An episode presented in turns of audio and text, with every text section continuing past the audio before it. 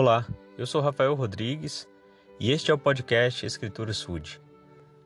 Quanto tempo demora para que algo faça sentido na nossa vida? Alguma coisa que aconteceu num certo momento, parecendo aleatório, e só depois de algum tempo vai fazer algum sentido, vai ter uma lógica.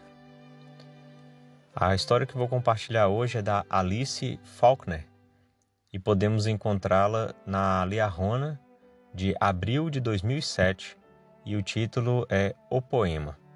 Ela diz o seguinte: Quando eu era menina, encontrei um poema em uma página que tinha sido arrancada de um folheto que havia sido rasgado e jogado na rua.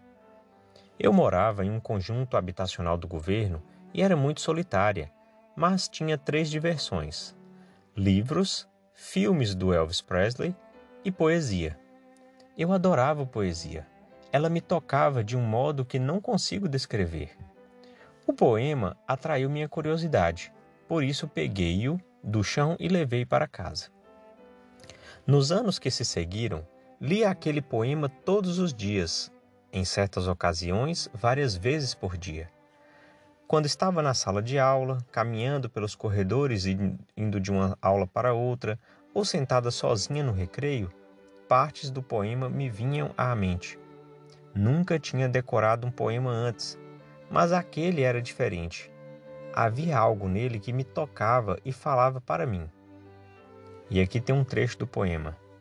Às vezes ouço em segredo, um estranho és aqui.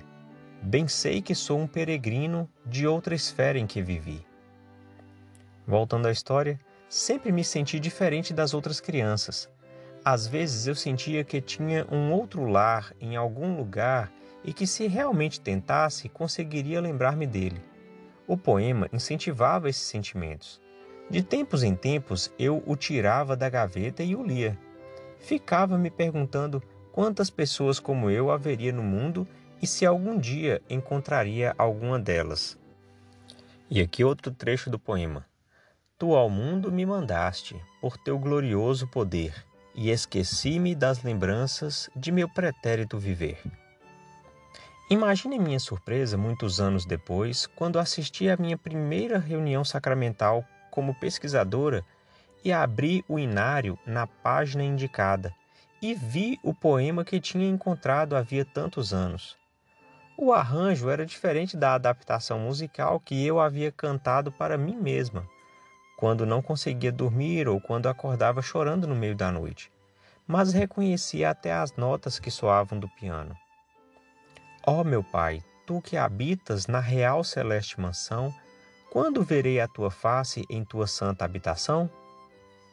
Enquanto todos cantavam Ó oh, meu Pai, o, o hino número 177, não consegui conter as lágrimas, sabendo que Deus havia colocado aquele hino em meu caminho quando eu era menina. Tua morada sempre fora de minha alma docilar, e na minha alegre infância pude a teu lado habitar? Naquela reunião sacramental, ouvindo meu poema ser cantado pela congregação, soube que estava no caminho certo. Soube que tudo que os missionários estavam me ensinando era verdade. Soube que a Igreja de Jesus Cristo dos Santos dos Últimos Dias era a única igreja verdadeira de Deus na terra.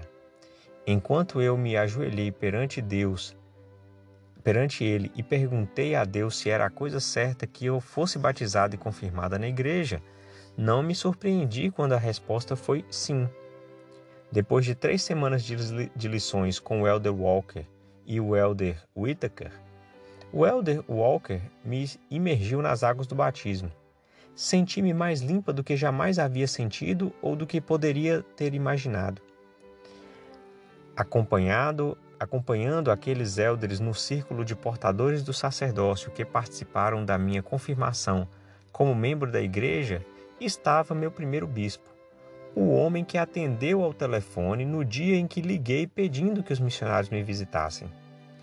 Ouvi as palavras de meu querido poema como um doce refrão flutuando acima de mim e interligando todas as pessoas que havia conhecido e cada ação que me conduziu para a igreja. Palavras que tinham tocado meu coração sofrido e ansioso por conhecer de novo o seu Pai eterno. Pelo Espírito Celeste, chamar-te Pai eu aprendi, e a doce luz do Evangelho deu-me vida, paz em ti. Então a história da Alice é surpreendente, né, de como ela, quando criança, encontrou um, uma página rasgada na rua, leu aquele poema por várias e várias vezes, e então, anos depois, na primeira oportunidade de estar numa reunião sacramental da igreja, o mesmo texto, o mesmo poema foi lido, foi cantado, na verdade, por todos, que era um hino da igreja. Então, uma coisa pode fazer sentido muito tempo depois. O Senhor, ele prepara a gente de várias maneiras. E se essa irmã foi tocada por um hino da igreja para ser batizada, de quantas outras maneiras pessoas podem ser tocadas para também conhecer o Evangelho? Então nós precisamos compartilhar, às vezes cantando um hino, compartilhando uma escritura, falando sobre algo que aconteceu na igreja. De várias maneiras, podemos levar a mensagem do Evangelho à frente e podemos ajudar alguém a encontrar o caminho certo, o caminho de volta ao lar, o caminho de encontro ao Pai Celestial. Em nome de Jesus Cristo, amém.